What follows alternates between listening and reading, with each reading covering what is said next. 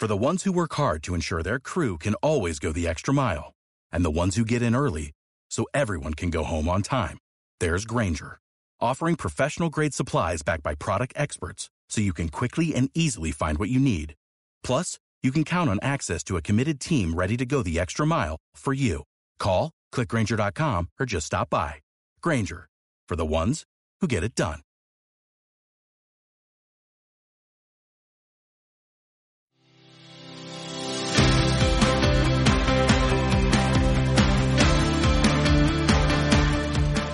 Amigos, ¿qué tal? Soy su amigo Zach Treviño y les agradezco que nos hayan sintonizado en este podcast llamado El Futbolillo, donde hablaremos principalmente sobre todo aquello que no vemos durante los 90 minutos en una cancha de fútbol.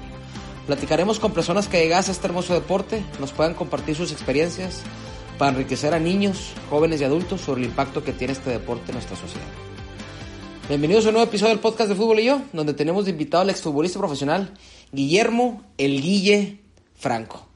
Esta es una de las entrevistas donde uno como aficionado realmente anhela y sueña tener.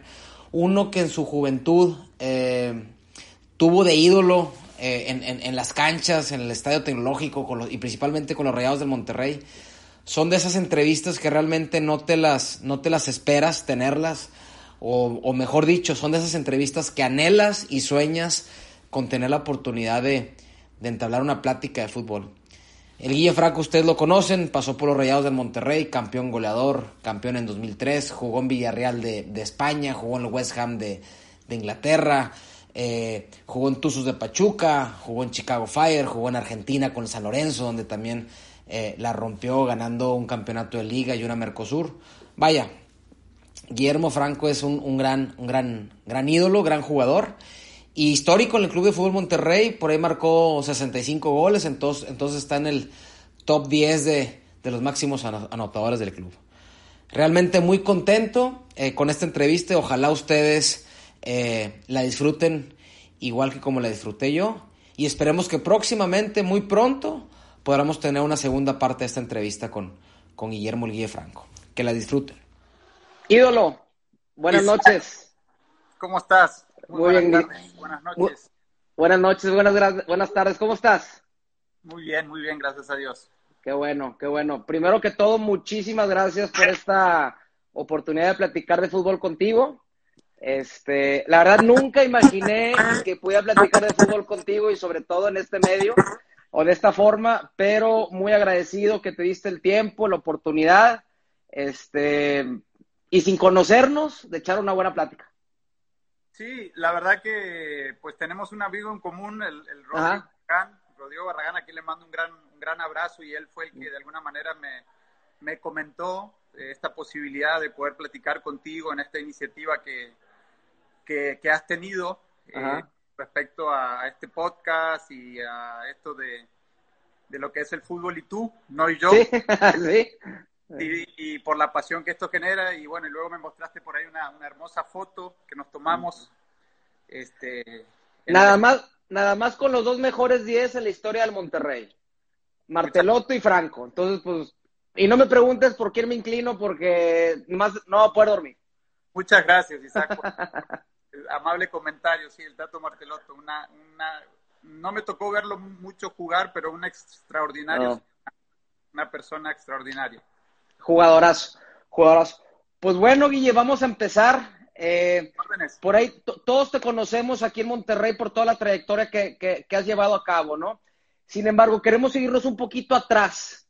Eh, por ahí te escuché en una, en una entrevista, Guille, que tuviste una infancia un poquito difícil, un poquito complicada, y de cierta manera te refugiaste en el deporte para salir adelante. Eh, ¿Cómo se dio esto, Guille? Sí, la verdad, Isaac, me tocó nacer en una familia completamente disfuncional, padres separados cuando yo tenía apenas tres años.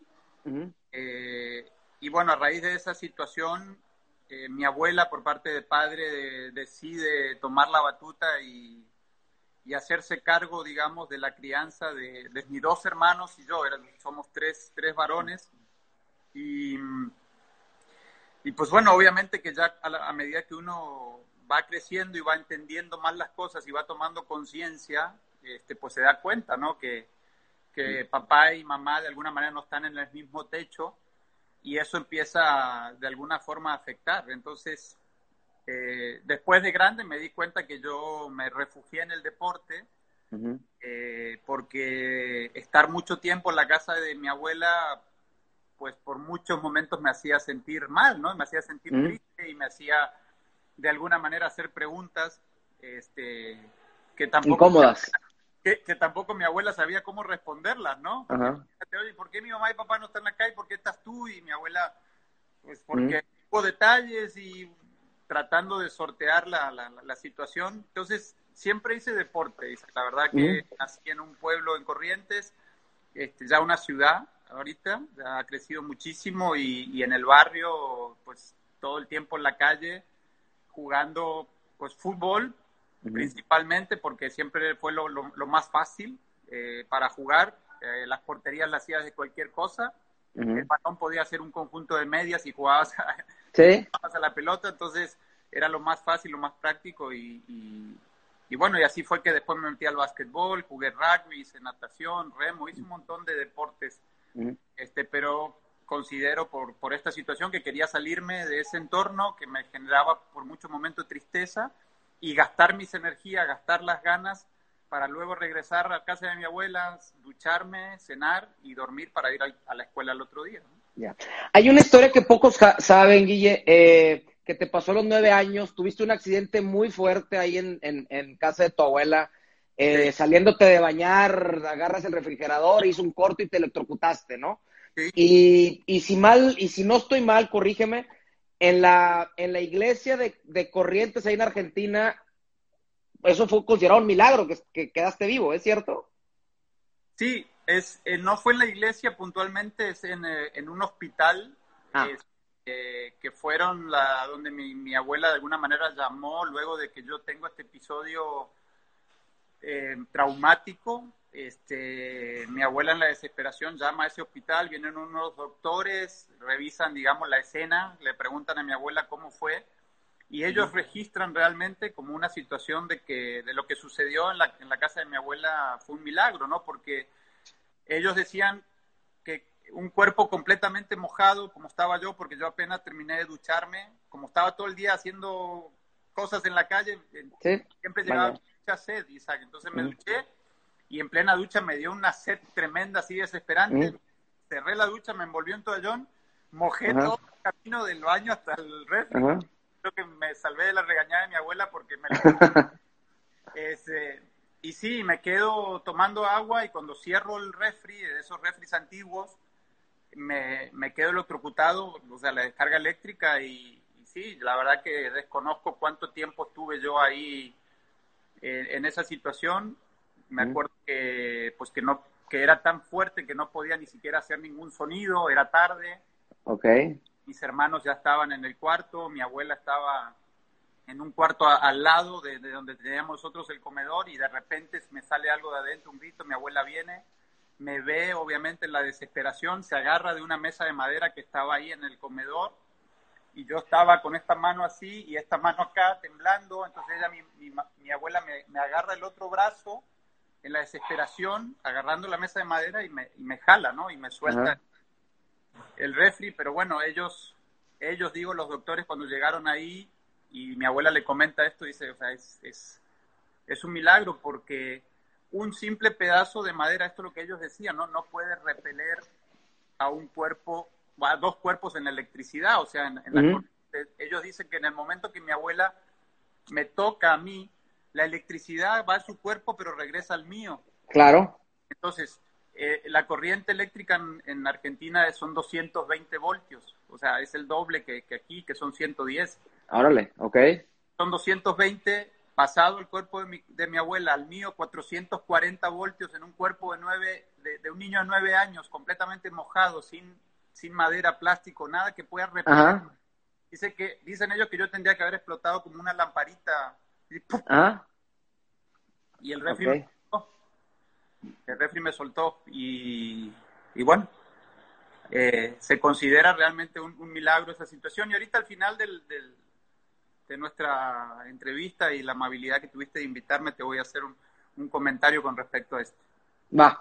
Oye, Guille, eh, platicabas ahorita que practicabas muchos deportes y para la gente que te vimos jugar, pues como centro delantero aquí en Monterrey, al ratito nos platicas lo, de San Lorenzo, ¿tú crees que las habilidades particulares que generaste jugando al básquetbol te ayudaron a ser futbolista? Bueno, te ayudaron a sobresalir como futbolista profesional en, eh, en cualquier equipo con el que estabas?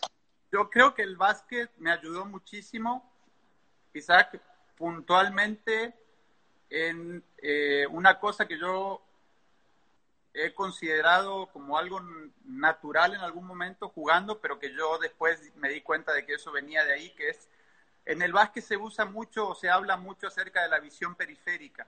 O sea, tú estás jugando al básquet y yo por mi altura, pues que no era muy alto para el básquet, base, entonces siempre en el base tú estabas trabajando una visión periférica. ¿Esto qué es? Que si yo estoy mirando hacia acá, yo también estoy viendo qué está pasando. ¿Qué está pasando? Sí, yo estoy con la, la, bola, botando la bola, estoy como que la jugada va a estar de acá, pero yo ya estoy volteando acá de reojo o con esa visión periférica para saber en qué momento viene aquí el bloqueo, sale mi pivot y yo juego de este lado. ¿no? Me engaño, pero yo estoy viendo todo. Y, y, eso realmente me ayudó muchísimo para el tema del fútbol, ¿no? Yo era alguien que, que de repente estaba la jugada por acá así, y de repente hacía ¡pum! y hacía un de frente allá al otro lado y estaba solo mi lateral derecho, por decirlo de alguna manera. Okay. Yo quiero que en, esos momentos de toma de decisiones, el básquet o esa visión periférica me ayudó mucho. Y otra cosa con la cual me ayudó mucho es para el salto. Sí, tienes un salto enorme. Como yo no era muy alto, Isaac, yo dije, bueno, yo tengo, yo tengo que contrarrestar mi poca altura saltando mucho. Entonces yo era un fanático de trabajar el salto, salto, el salto. Ahí iba yo al club donde jugaba y me ponía a hacer gradas. Eh, en Corriente, donde nací, está el río, entonces me iba al río y me ponía a entrenar ahí sobre en el río, en el agua, saltando en, el agua, este, y todo el tiempo practicando salto. Entonces, eh, y otra cosa que te da el básquet es el tiempo, el timing que le llaman, ¿no? A la hora de tú saltar y tirar, el timing que tienes que tener para eso, a la hora de ir a buscar un rebote, el timing que tienes que ir para saber cuándo saltar, en qué momento, llegar a tu punto más alto para poder coger la bola. Y todo eso me ayudó en el, en el fútbol. O sea, cuando a mí me tiraban la pelota, sacaba el portero, mi defensa, yo iba calculando, calculando, yo brincaba y lo agarraba en mi momento más alto del coso, ahí. Ahí saltaba. O la paraba de pecho, ¿no? Que fue otra cosa que practiqué mucho y que muchos me dicen, no, Guilla, a mí me encantaba cuando brincaba así de ¡pa! Exactamente. o sea, eh, no, y eso, y eso, eso el, el básquet sin lugar a duda me ayudó muchísimo. Digo, era cantadísimo para los que vimos, para los que tuvimos jugar en el TEC, despejes de Ricardo Martínez o Cristian Martínez o Jonathan Orozco, no, no, recuerdo qué otro portero te tocó. Era, era balón muy alto, quién sabe cómo lo hacías, y la bajabas de pecho, saltabas un metro, no sé cuánto, la bajabas de pecho, y ya con el control orientado, ¿no? Sí. Pero no, era, era, era una delicia. Oye, eh, escuché también por ahí, eh, llegas a San Lorenzo porque te hacen una invitación, eh, algún familiar, amigo, conocido por ahí, llegas a San Lorenzo y ya involucrándote de lleno al fútbol, dejando atrás el básquetbol, llegas a lo que es este, vas solo a Buenos Aires, dejas a tu familia y, en la casa, y en la casa club estás solo, ¿no? sin familiares. ¿Cómo le hacías? Decías que por ahí que sufrías mucho porque extrañabas tu hogar, ¿no? ¿Cómo le hacías tú mentalmente para concentrarte a tan, a tan temprana edad que a pesar que te dolía sentimentalmente estar alejado de tu familia, mantenerte en San Lorenzo? Sí, partamos de la base, Isaac, que esto fue todo muy difícil porque yo nunca había soñado ser futbolista. Yo esto lo he comentado una y otra vez. Y pues vale mucho la pena que yo aclare este punto, ¿no? Hay claro chicos que sueñan con esta situación, muchísimos millones de chicos que sueñan con esta posibilidad de estar en una fuerza básica, hablemos de rayado, de tiro, de cualquier club, ¿no? Hablamos, en este caso de Argentina, yo llego a San Lorenzo porque mi entrenador conocía a una persona, que esa persona tenía un pariente en Buenos Aires, conocía, bueno, toda una tramoya ahí de, contactos, y llega la prueba y pues, oye, te consigo una prueba en San Lorenzo, no, pues, ¿para qué? Yo, pues bueno, vamos para que yo conozca Aires, nunca había estado en Buenos Aires, este, o había estado una vez, pero muy poquito. Digo, bueno, vamos, si recorro Buenos Aires conozco Buenos Aires y cumplo con esta prueba que me consiguieron, la verdad que a mí no me interesa.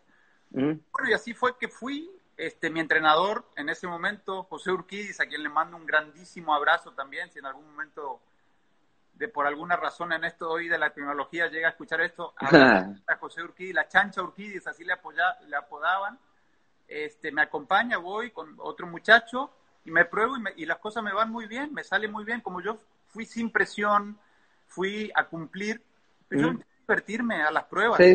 Y me salía todo, y, y hacía goles y, y, goles de chilena, y yo fui a pasar la vida. Ah.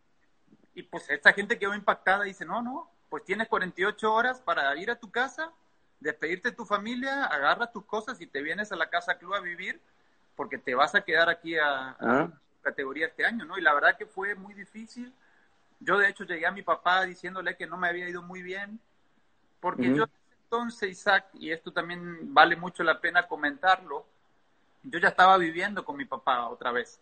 Mi papá había tomado una decisión de llevarnos a vivir con él, a mis hermanos y a mí, y eso fue una un, notición para mí y para mis hermanos, volver a, a, convivir con mi padre en, el mismo techo, ¿no? Volver a tener esa relación padre-hijo bajo un techo, o el mismo techo era, era algo que yo ya por ninguna razón quería volver a, alejarme o distanciarme. Entonces, de repente, en esta situación me tengo que ir a Buenos Aires a mil kilómetros de distancia.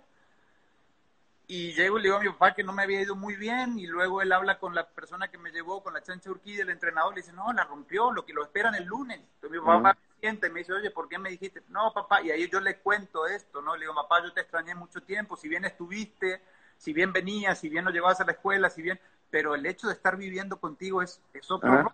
Entonces, mi papá me dijo, no, no, esto ya va a ser así siempre, pero tú no puedes dejar pasar una oportunidad como esta, de millones de chicos quisieran tenerla y tú la vas a dejar pasar y no puede ser y esto y se está dando y tienes que bueno me convenció y el lunes agarré mis cosas y me fui a y por esto es que fue tan difícil ese año Isaac porque extrañaba a mi papá extrañaba a mis hermanos estaba en el fútbol que si bien fue un deporte que me gustó siempre pero que yo no había soñado. Entonces eh, muchas veces armaba mi bolsito llorando diciendo me voy a corriente y a desarmar y digo no, no puedo ser tan tonto de, de, tomar una decisión así apresurada, tengo que seguir acá, si esto se da o no, bueno, y si mañana si no me dirán que, que no y me regresaré a Corrientes, ahí va a estar mi papá y mi hermano, pero y bueno, y así fue todo ese primer año, muy difícil, te digo, con una mezcla de, de emociones este, muy importantes, pero que al final, pues, eh, seguí tomando la decisión de, continuar ahí en, en, San Lorenzo. Y ya el segundo año, pues ya las cosas fueron un poco más este, tranquilas, ya estaba más acomodado, ya había pasado, digamos, la prueba de fuego de, aguantar ese primer año y mm. pues bueno, ya el resto es historia, ¿no? Poca, poca gente sabe, Guille, la rompieron tú, Walter Herbiti y, demás ahí en San Lorenzo, al quedar campeones en la Liga, el luego Mercosur. Sí. Sacaba la temporada y te invitaron para irte al Parma de Italia, pero en, en, ese momento llega el Monterrey, quién sabe qué es el Monterrey de Daniel Pasarela, para invitarte. ¿Por qué el Monterrey y no el Parma? Mira, lo del Parma se da eh, antes de que llegue la propuesta de, Rayados de Monterrey. Eh, ya estaba en plática con mi representante, eh, que eso iba muy bien encaminado, era algo en fijo, un grupo empresario, este, cinco años de contrato, el Parma, oh. este, un equipazo en Champions.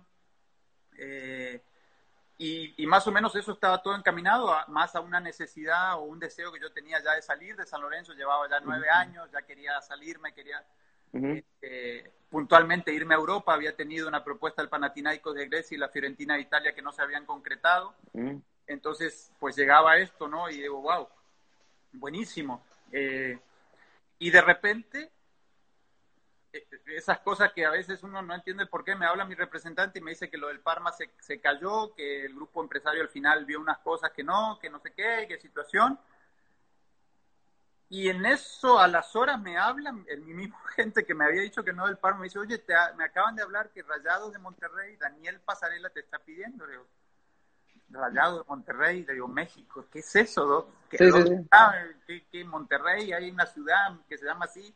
No tenía idea, Isaac. Eh, y, todo era muy confuso porque se me acababa de caer lo del Parma, que yo ya me había metido a Google y me había metido a ver y todo, Italia, y viendo del mapa del, país, y, de repente Monterrey, México, y, digo, o sea, no, no, no, no, no. O sea, mi primera reacción fue no. Y luego cuando le pregunto a mi representante, oye, ¿cuáles, ¿cuáles son las condiciones? No, pues un año a préstamo. No, digo, no, menos, no, bye. No, menos, o sea, eh, humanamente dije, no, Parma Italia, cinco años de contrato, me compran la carta y acá esto que ni siquiera lo conozco, mm, solamente un año a préstamo, ¿por qué? Bueno, y ahí me explican, ¿no? Que íbamos en un paquete, Walter Erwin y yo, este, para venirnos y que Daniel Pasarelli, bueno, yo estaba en ese deseo de querer salir, como te decía, Argentina.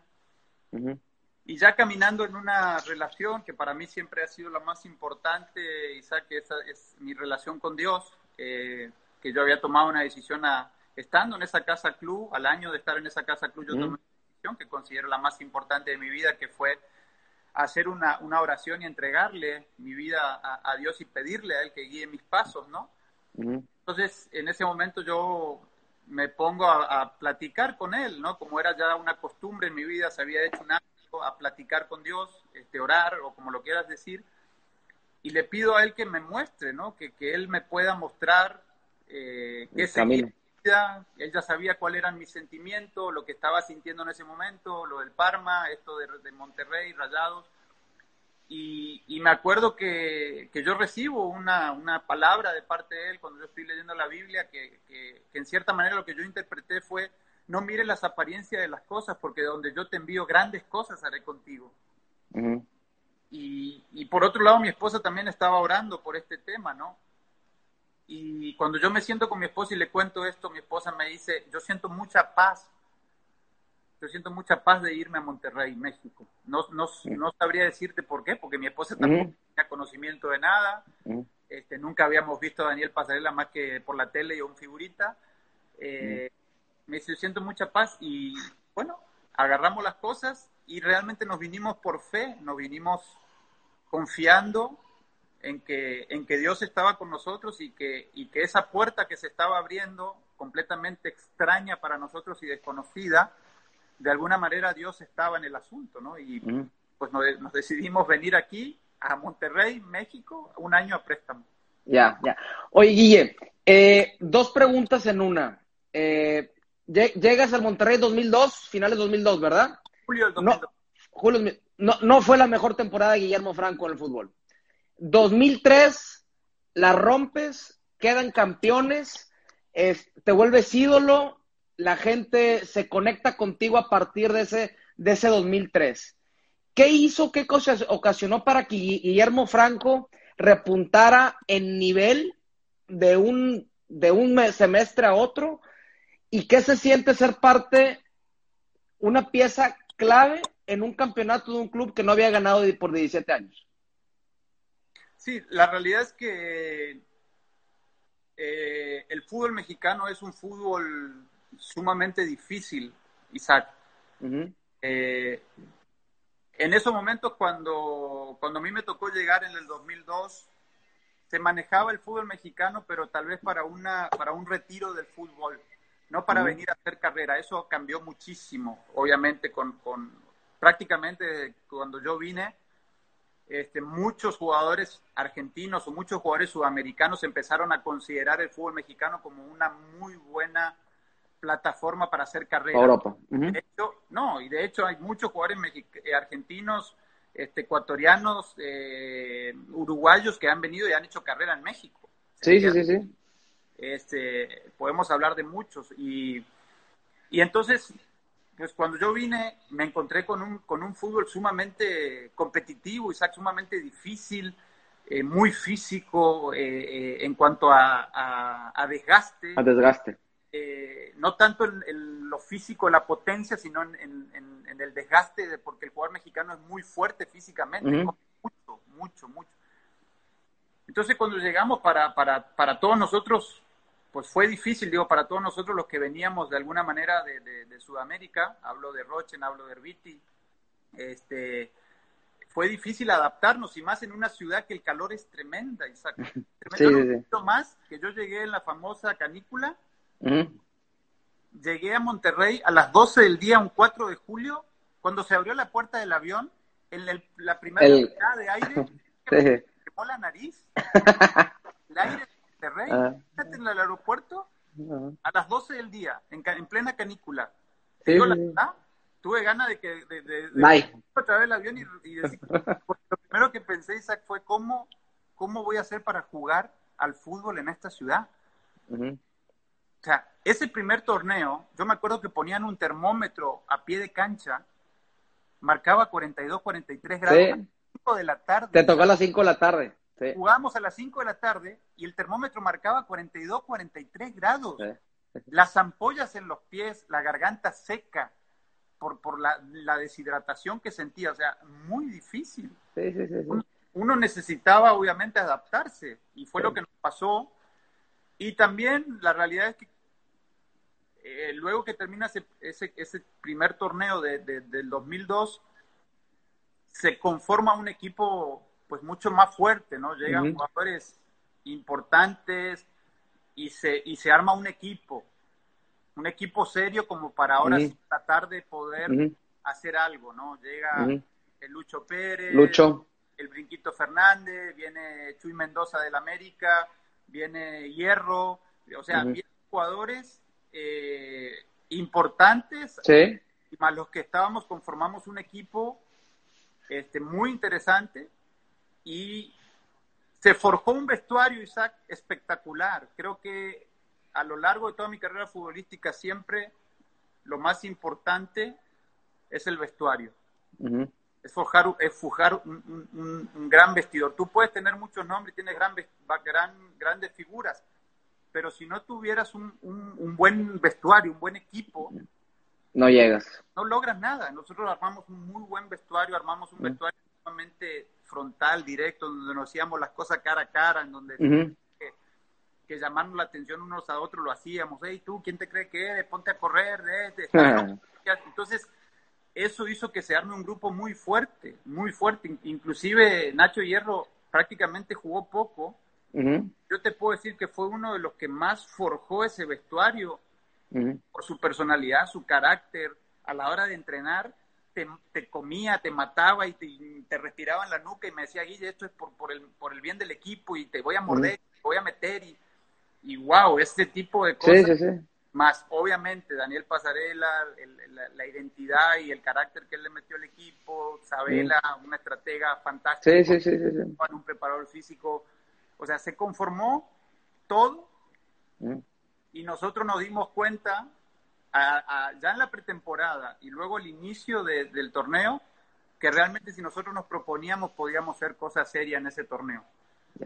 Y bueno, y así se fue forjando, ¿no? Y gracias a Dios, pues nos tocó hacer un gran torneo, me tocó hacer goles, me tocó en la liguilla también ser bastante decisivo y, mm. y nos terminamos coronando campeones, que eso era un gran sueño tu gol más importante vistiendo la camisa del Monterrey. Yo tengo tres que los he gritado, los veo, los sigo gritando y me pongo chino. Un amigo perdió un anillo en un gol tuyo que le llegó su esposa y le reclamó que se lo quitó adrede. Este, cosas de ese tipo. Eh, tu gol más importante en, el, con vestiendo la camisa rayados.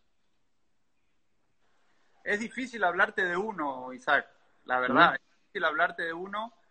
Eh, porque tienen, tienen bastante significado varios de ellos.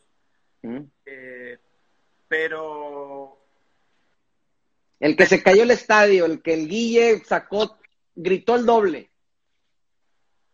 Hay, varios, de, gracias a Dios que, grité por el significado, yo creo, eh, porque fuimos campeones, el cabezazo a Morelia saltando arriba de Franco. De Franco cabeza y media y ese frentazo abajo de una, un espectáculo de gol. el timing, el saltar, el meter el abajo, como dicen los libros. Y fuimos campeones, ¿no? Pero obviamente después eh, la puntita Tigres en esa semifinal del 2005, que ahí yo creo que muchos han perdido anillo, ropa o lo que sea. Porque sí, sí, sí, sí, sí, armó un despapalle en el TEC impresionante. Este, y, hay un partido en particular que es el Atlante. Eh, Exacto, vamos allá, hago el gol y vengo acá y juego con la, la vincha, la famosa vincha. Sí, sí, sí, sí. Hay que hacer dos goles, pero luego que hago el segundo, no, no. Creo que Sí. fue de esas veces porque también hubo otra vez Mm. que yo, que yo sentí que el estadio se caía, coreando mi nombre, fue en ese segundo gol con el Atlante, luego cuando me tocó a mí venir, regresar a Monterrey, pero con la Con Pachuca.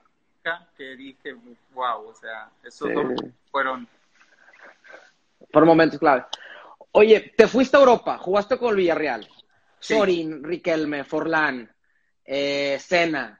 Jugaste Champions, llegaste a una semifinal de Champions Sí. contra Henry, Fábregas.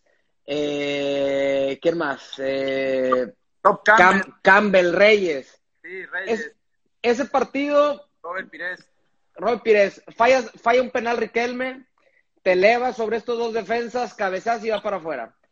Filosóficamente el fútbol, el gol nunca iba a entrar en ese, en, en- en ese partido. ¿Cuál No. fue tu sensación?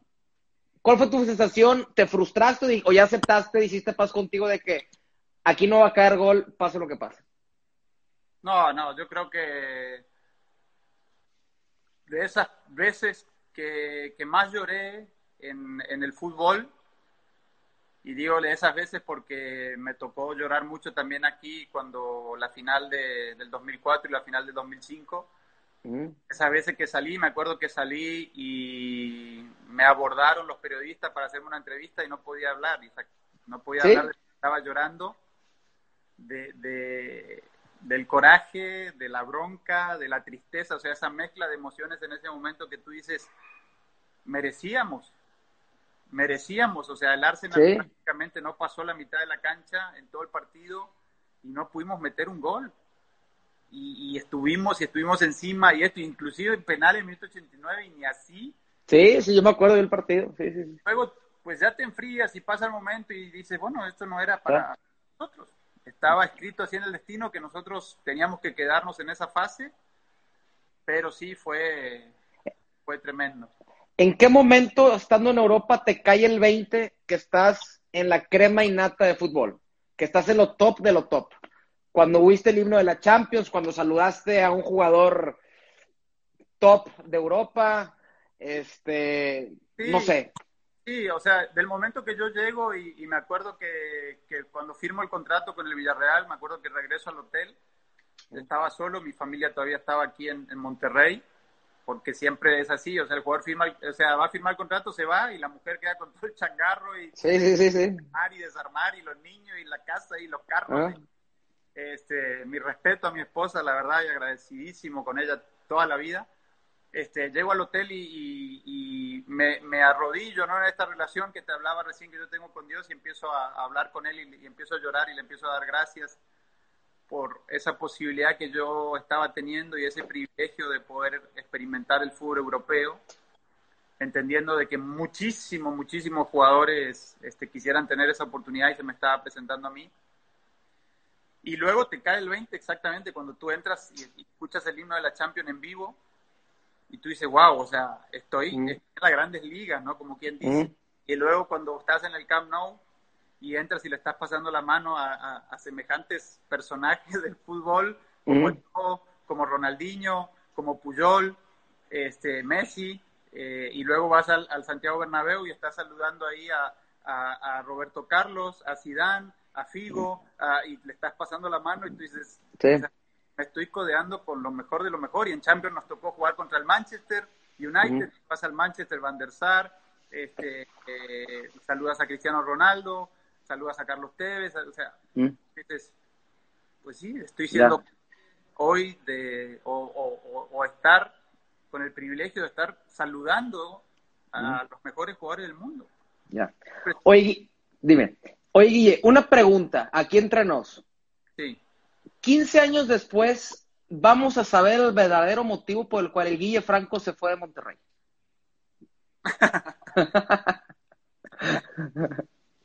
aquí entre nos, aquí en corto. Mira, la realidad es que si bien yo tenía el deseo de irme a Europa y todo, yo viví una serie de situaciones en, en- en- Monterrey que, que obviamente no- hoy me lo estás preguntando y, y te lo comento sin rencor, claro, absolutamente nada. Yo en su tiempo aquí consideré de que de alguna manera no me valoraron como lo que realmente era el Guille Franco para esa institución. Eh, yo tuve muchas situaciones desde un inicio, cuando llegué al club, con situaciones este, con el presidente y el vicepresidente, con situaciones que se hablaron, que se comentaron, que yo venía un año a préstamo y yo cuando llegué acá me hicieron firmar un contrato por tres años y yo dije, si vengo un año a préstamo, ¿por qué tres años? Y mi representante me dijo, sí, no, no pasa nada. Y el presidente del club, sí, ah, ok.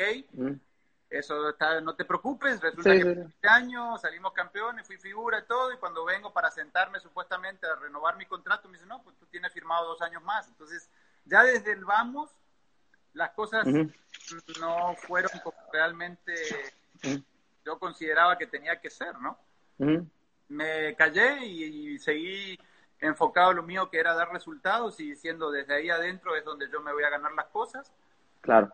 Y así, así considero que fue todo mi paso en, en, Rayados. Yo considero que, que para lo que era el fútbol mexicano y para lo que era yo en esta institución, eh, no se me valoró como, como me tendrían que haber valorado en el tema de mis contratos este, y yo siempre se lo hice saber a los dirigentes y siempre platicando y siempre hablando, pero la realidad es que, que nunca, nunca hubo esa situación de que, y yo no era alguien que estaba pidiendo algo desorbitado o volviéndome loco respecto a eso, no, simplemente estaba reclamando lo que yo consideraba que era justo. Yo tenía ciertos compañeros en el club que ganaban dos veces más que lo que ganaba yo, y yo decía, ¿por qué? O sea, si yo soy prácticamente igual de importante que ellos, ya me lo gané, nadie me regaló nada. Yo vine y me dijiste, esto es, ok, yo lo acepté, pero ahora yo soy prácticamente, o, estoy en la cara de la mayoría de tus patrocinadores, soy el guiste, la gente y todo. pues He ganado, ¿no? Y no, no, y no, y no. Y así fue hasta que me fui. O sea, yo termino, yo termino quedando libre del club libre porque me voy seis meses antes de que termine mi contrato al Villarreal de España, pero me voy porque yo no le iba a firmar el contrato. No vas a firmar. Para renovar y, y fíjate, Isaac, que yo nunca salí a la prensa a hablar nada de esto, siempre fui muy reservado. Y sin embargo, de parte del club, muchas veces me expusieron, me mandaron al frente, la, la, gente, me atacó la prensa y que yo inventaba lesiones y que la mano y que el tobillo y que este, Roberto Hernández en pan descanse, tire y tire con todo ese tipo de cosas. Y yo, la verdad, siempre me dediqué a, hacer mi chamba y a dar resultados, pero del otro lado yo no sentí ese respaldo y esto es algo que yo he hablado con la gente de ahí. Se hablaba en ese momento de un contrato multianual que nunca le habían hecho a ningún jugador de cinco años. De, está bien, yo feliz, encantado, claro. familia y todo, pero dame lo que me he ganado. Dame lo que me he ganado. Tal vez si me hubiesen tratado de manera justa, tal vez yo no me hubiese ido a Europa, Isaac, porque si bien sueño, si bien quería, si bien la Champions, pero nosotros estábamos sumamente felices, encantados, al punto tal que hoy vivimos en Monterrey, hace sí, sí, sí, sí, enamoramos esta ciudad de la gente del club, pero la carrera de un futbolista es corta y los momentos buenos son... Los tienes que aprovechar. Los tienes que aprovechar. Entonces de repente me hablaba el América, me hablaba el Cruz Azul y me ofrecían bueno, ni te voy a decir lo que me ofrecían. Y, no me dejaban salir. No, no, no, no. Entonces, pues estaba atado de pies y manos con esta situación. Y nunca me, llegaron a, lo que era justo, a lo que yo consideraba justo. Dije, no, no te voy a firmar el contrato. Y con el dolor en el alma de que tal vez me tenga que ir de este club, y me voy a ir y me terminé yendo, firmando un precontrato con el Villarreal seis meses antes de que termine mi contrato aquí. Oye, esta camisa que tengo aquí atrás, sí. Eh, la, yo colecciono camisas de fútbol, está firmada por creo que con 200, 300 jugadores del Monterrey, que, fue, que fue el 70 aniversario del club y que se juntó con la apertura del estadio. No tengo tu firma ahí, Guille, porque no, no estabas en la inauguración del estadio. Sí, sí, sí. ¿Por qué no estuviste en la inauguración del estadio? Mira, la inauguración del estadio me llega la invitación a, último momento. Yo sabía, obviamente, el evento, conocía el evento, pero eh, eh, como a mí no, nadie me habló, nadie me dijo nada, pues yo asumí otros compromisos y a último momento me, eh, Isaac, mira que mañana hay una inauguración del 70 aniversario 20. espérame. Sí, sí, sí. Las cosas, las cosas no, no, no, son de esa manera y, y, pues yo ya había, había hecho otro compromiso con otra situación personal y lamentablemente no, no pude ser parte de ese evento que la verdad me hubiese, me hubiese encantado, ¿no? Poder estar. Este es un club que yo quiero y voy a querer toda la vida, Isaac. Claro. La afición de Monterrey la voy a llevar siempre en el corazón y lo he dicho. Esta gente se encargó a mí de, de robarme el corazón, como lo he dicho muchas veces. Todo lo que, lo que me tocó vivir en, en, en esta ciudad y con el club y con la gente es algo que, que voy a estar agradecido toda la vida y que me voy a llevar conmigo hasta el día que me muera en el corazón todo eso, ¿no? Todas estas situaciones que estamos hablando, de que, de que esto, de que el dinero, que el contrato, esas son cosas que para mí quedan en segundo plano. Claro. Te las respondo por tu amable pregunta, pero, pero este club lo voy a querer toda la vida porque tiene para mí la mejor afición de México y porque se robó mi corazón. Y en cualquier momento nos acercamos y te firmo esa playera si gustas. En algún ya dijiste. En algún lugar que te quede, porque 200 firmas ya no debe tener lugar. No, ahí están, ahí están, ¿eh? Está Pasaret. ¿Mande? Veo que tiene muy poco blanco para firmar. No, es que tiene plumón plateado y está también por la parte de atrás. De que cabe, cabe. A ver cómo le hacemos, Guille. A ver cómo le hacemos. Sé que estamos un poquito cortos de tiempo, Guille. Eh, me estoy a lo mejor adelantando algunas preguntas que me hubiera encantado tener, tener más tiempo para platicar, para preguntarte. Hacer otra, otra, Isaac. Le damos continuidad con mucho gusto. Ya dijiste. Tu mejor amigo del fútbol y tu mejor compañero en la delantera. Mi mejor compañero en la delantera, eh, tengo que hablar de, mm, de Brinquito Fernández. Realmente me, me, entendí con él de una manera espectacular. Sí, sí, sí. Eh, tengo que hablar del, del, Chuy Arellano también, pero Chuy era más volante, ¿no? El Brinquito era estaba más, más ahí de, en esa posición de nueve. La verdad que hicimos una sinergia. Era un, un era un placer entrenar con él. Sí, Estábamos de risa tirando paredes y esto, y no entendíamos eh, la perfección. Un, grandísimo jugador, un matón también. Qué manera de hacer goles, el arco aquí entre ceja y ceja. Un tipo ganador. Este, la verdad que me hubiese gustado estar muchos más años con él. Eh, y tengo que, tengo que hablar de de Alex Fernández. ¿Y tu, tu, mejor amigo que hiciste por medio del fútbol? Ah, mi mejor amigo. Eh, mira, la, verdad que dentro del fútbol eh, es, es, un poco, o para mí un poco difícil esa, esa, situación de amistad, si bien siempre tuve un gran compañerismo con todos, o sea, me puedo encontrar con cualquier, con cualquier compañero que yo tuve en cualquier club, en cualquier carrera y, y bien. Este, claro que en su momento hice mucha relación con Walter Erviti, porque ya lo, lo conocía de la casa de Argentina, San Lorenzo.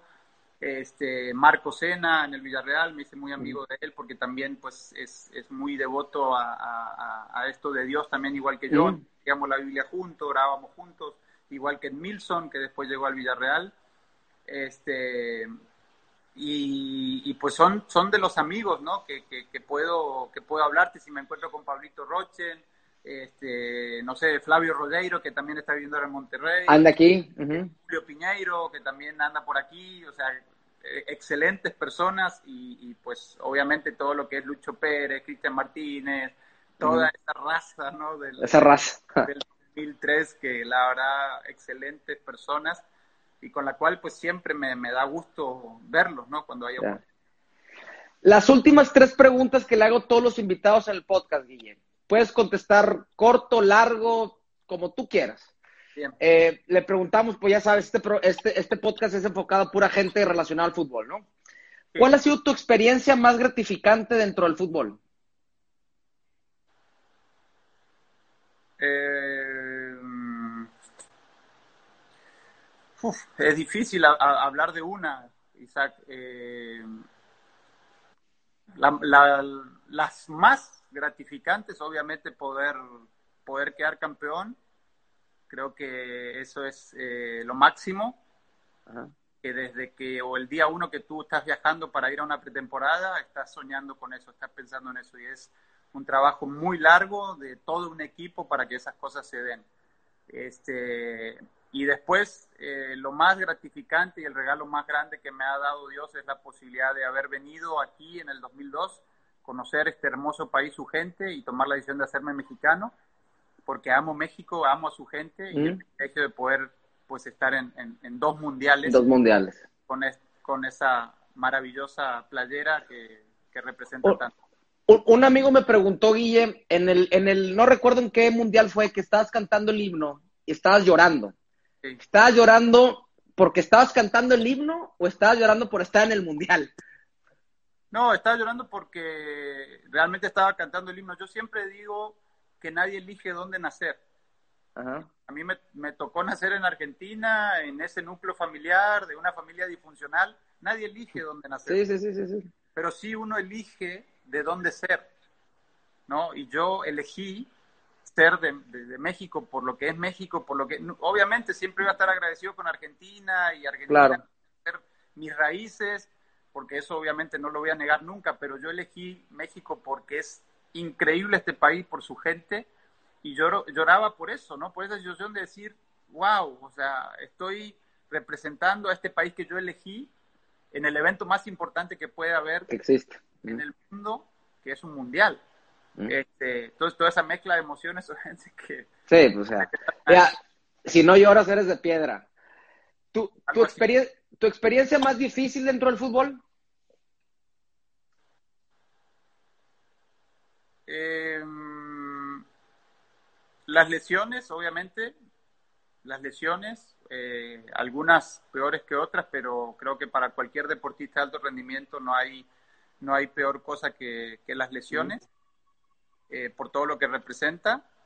Este, y sí, te tengo que hablar de eso porque lo demás de injusticias o cosas o de las situaciones que uno vive, eso lo vive en todas las áreas de la vida.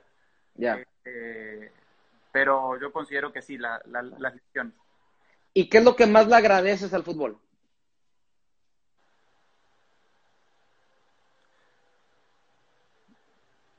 Tengo que agradecerle todo.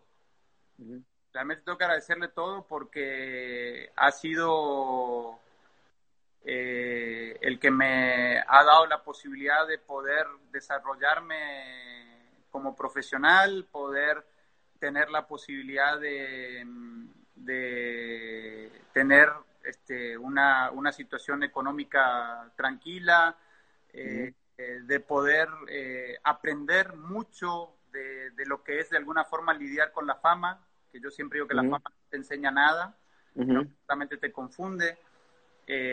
Poder tener la, la experiencia de, de, viajar por el mundo, de, estar en los mejores estadios, de, del privilegio de ser, de ser el protagonista. Cada vez que me tocaba entrar a, una, a, un estadio, una cancha, miraba y veía miles y miles de personas que, estaban, que sin lugar a duda deseaban estar ahí dentro y me tocó a mí. O sea, el fútbol me ha dado todo y toda la vida voy a estar agradecido con Dios porque Él soñó conmigo siendo, eh, siendo futbolista, sin lugar a dudas que era un propósito que Él tenía para mí. Eh, eh, y, y, que, y, y, es el deporte más hermoso del mundo, sin lugar a dudas.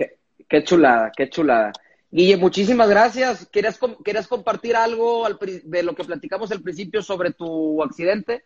Sí, fíjate, Isaac, que pasan muchos años. Yo vengo a México, Monterrey, 2002. En el 2004, yo, luego de, varias caídas, de varias situaciones que yo tengo de juego, yo jugaba siempre con una félula en la mano de la venda. Este, producto de una caída que había tenido en un entrenamiento, me lastimé mucho los ligamentos y los tendones y bueno, pero como estaba en buen nivel, seguí jugando, seguí jugando y en futuras caídas seguí lastimando, lastimando y no me quedó otra que operarme la mano. Y cuando me operan la mano, gracias a Dios, el doctor Alfredo Neira, un extraordinario doctor, a quien le mando un saludo muy grande también, este, me acuerdo que al día siguiente que viene a, la visita, ¿no? Para platicar conmigo, contarme que todo fue bien y que esto me dice, oye Guille, ¿qué te pasó en esa mano? Él me hace una pregunta. Y le digo, pues lo que le había platicado, doctor, entrenando, hizo esto, caí mal y esto, y después me seguí cayendo. Y no, no, no, no, me dice, pero hay algo que te sucedió en esa mano que yo, que yo necesito saber. Este, y no, pues le digo, la verdad, Entonces en un momento le digo, ¿pero por qué? Y me dice, cuando, cuando nosotros te abrimos la mano, dice, porque a mí me abrieron de este lado y me abrieron de acá, a mí me pusieron dos clavos acá, porque mi, yo tenía destrozada la, la muñeca, ¿no? Ajá. acá y me abren acá. Me dice, cuando te abrimos acá, me dice, tú esta parte de acá de la mano la tienes todo negra. Me dice, todo negra. Es, es una situación, me dice, como que, como cuando algún enchufe se, se, explota o se quema, que se pone negro. Bueno, tú tienes en la mano todo negro hasta aquí. Me dice, de hecho, tú mueves los dedos y los tendones y todo, es como que están quemados, pero, pero están entonces yo recordé pues, la pues situación que pasó cuando yo tenía nueve años, yo me quedé electrocutado de esta mano.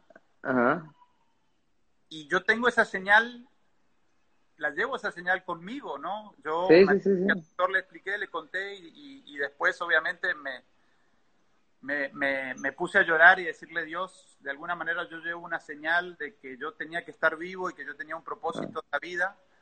Cuando yo tenía 21 años, Isaac, este, un profeta a la iglesia donde yo iba, que yo no conocía, una persona que yo no conocía, me acuerdo que se puso a orar por mí, ¿no? Dijo, ven, quiero orar por ti, se puso a orar por mí. Y, y, de repente Dios empezó a hablarme en primera persona, ¿no? Me dijo, yo te conozco, te puse nombre, tengo un propósito en tu vida, que esto, que lo otro. Me dijo, yo te salvé de la muerte, porque tengo propósito contigo. Este, el, este, este profeta me decía, yo no sé a qué te dedicas, pero Dios me está mostrando de que tú vas a tener una carrera deportiva exitosa. Cuando yo tenía 21 años. este, y pues sin lugar a duda que Dios no se equivoca, ¿no? Y todo lo que de esa de alguna manera recibí de esa palabra en ese tiempo, pues Dios lo cumplió porque Dios no falla. Yo llevo esa, esa señal, ¿no? De que Dios estuvo conmigo cuando me estaba muriendo ahí electrocutado él intervino para que pues tú y yo podamos estar platicando. Entonces, quería compartirte esa historia. Eh, ¿Perdón? no, y compartirle a toda la gente que está conectada también esta, esta, esta historia personal que la verdad muy, muy poca gente conoce. Y ahí donde, donde de cierta manera se interlaza la, el loco que conociste, que se te acercaba, que te decía Dios te ama. Sí. Dios te, o Cristo te ama, ¿verdad? Sí, Jesús te ama, Jesús, Jesús te ama. Ya vete, ya me dice.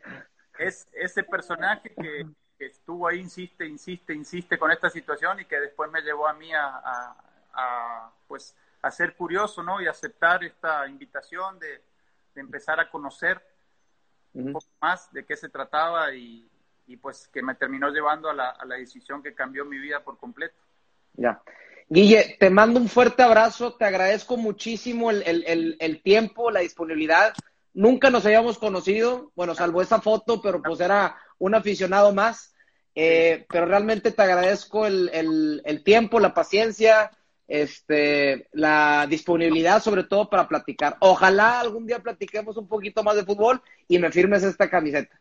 Claro que sí, Isaac. Eso dalo por sentado, lo de la camiseta, y, y claro, nos ponemos de acuerdo para, para en estos días o la próxima semana o la otra darle un poquito de continuidad a las, a las preguntas que, que, te hayan quedado por ahí, tal vez también dar la oportunidad a la gente de, que claro. las preguntas. Yo ahorita porque tengo que entrar a, otro compromiso, hay otra junta, pero, pero lo hacemos y pues déjame extenderle un gran abrazo a toda la gente que, que está conectado. Mira, ahí está José Otero, un gran amigo que vive en Estados Unidos. El gallo regio es algo ahí que con él de risa un fuerte abrazo. Ani Musulmán es una amiga de, mi esposa de, toda la vida y amiga de la familia, obviamente, también de nosotros. Y toda la demás gente que ha estado escribiendo, gracias por tanto cariño, gracias por todo lo que dicen. Hay grande Guille, mi ídolo, y mm, todo que la verdad lo atesoro. Ahí está Maggi. Mayito, dice que te quiere mucho. Mayito, un beso grande también para ti y a todos, a todos los que se han conectado. Gracias por tanto cariño, Dios los bendiga. Roberto Martínez, Dios te bendiga también. Nancy, Dios te bendiga, a todos los que, gracias, este, a Cantú, ahí, eh, mira Herbiti, el Walter, fuerte abrazo, crack, ah, fuerte abrazo Walter, ahí está toda la gente, la verdad que un fuerte abrazo para todos, Dios los bendiga, gracias por estar conectados, por su cariño, y no me despido Isaac, vamos a no. dar esta plática y te pido una disculpa por, por mi tiempo. No hay cuidado. Fue muy corto. No hay cuidado, gracias por, porque cada sábado a las 5 de la tarde te la rifabas, ¿eh? Con 42 grados. este, por, esas tardes en el TEC, esas tardes mágicas en el TEC, que realmente la disfruté, pero así con mis amigos y con mi papá. Te agradezco mucho. Y estamos pendientes. Claro que sí, Isaac. Un gustazo. Dios te bendiga. Gracias. Igualmente, buenas noches. Un fuerte abrazo. Saluda a tu familia. Muchas gracias por escucharnos. No olviden suscribirse a este podcast llamado El Fútbol y Yo. Compartir en redes sociales a aquellas personas amantes del fútbol que les pueda gustar el mensaje de esta entrevista. Me despido, soy su amigo Zach Treviño y abrazo de gol para todos.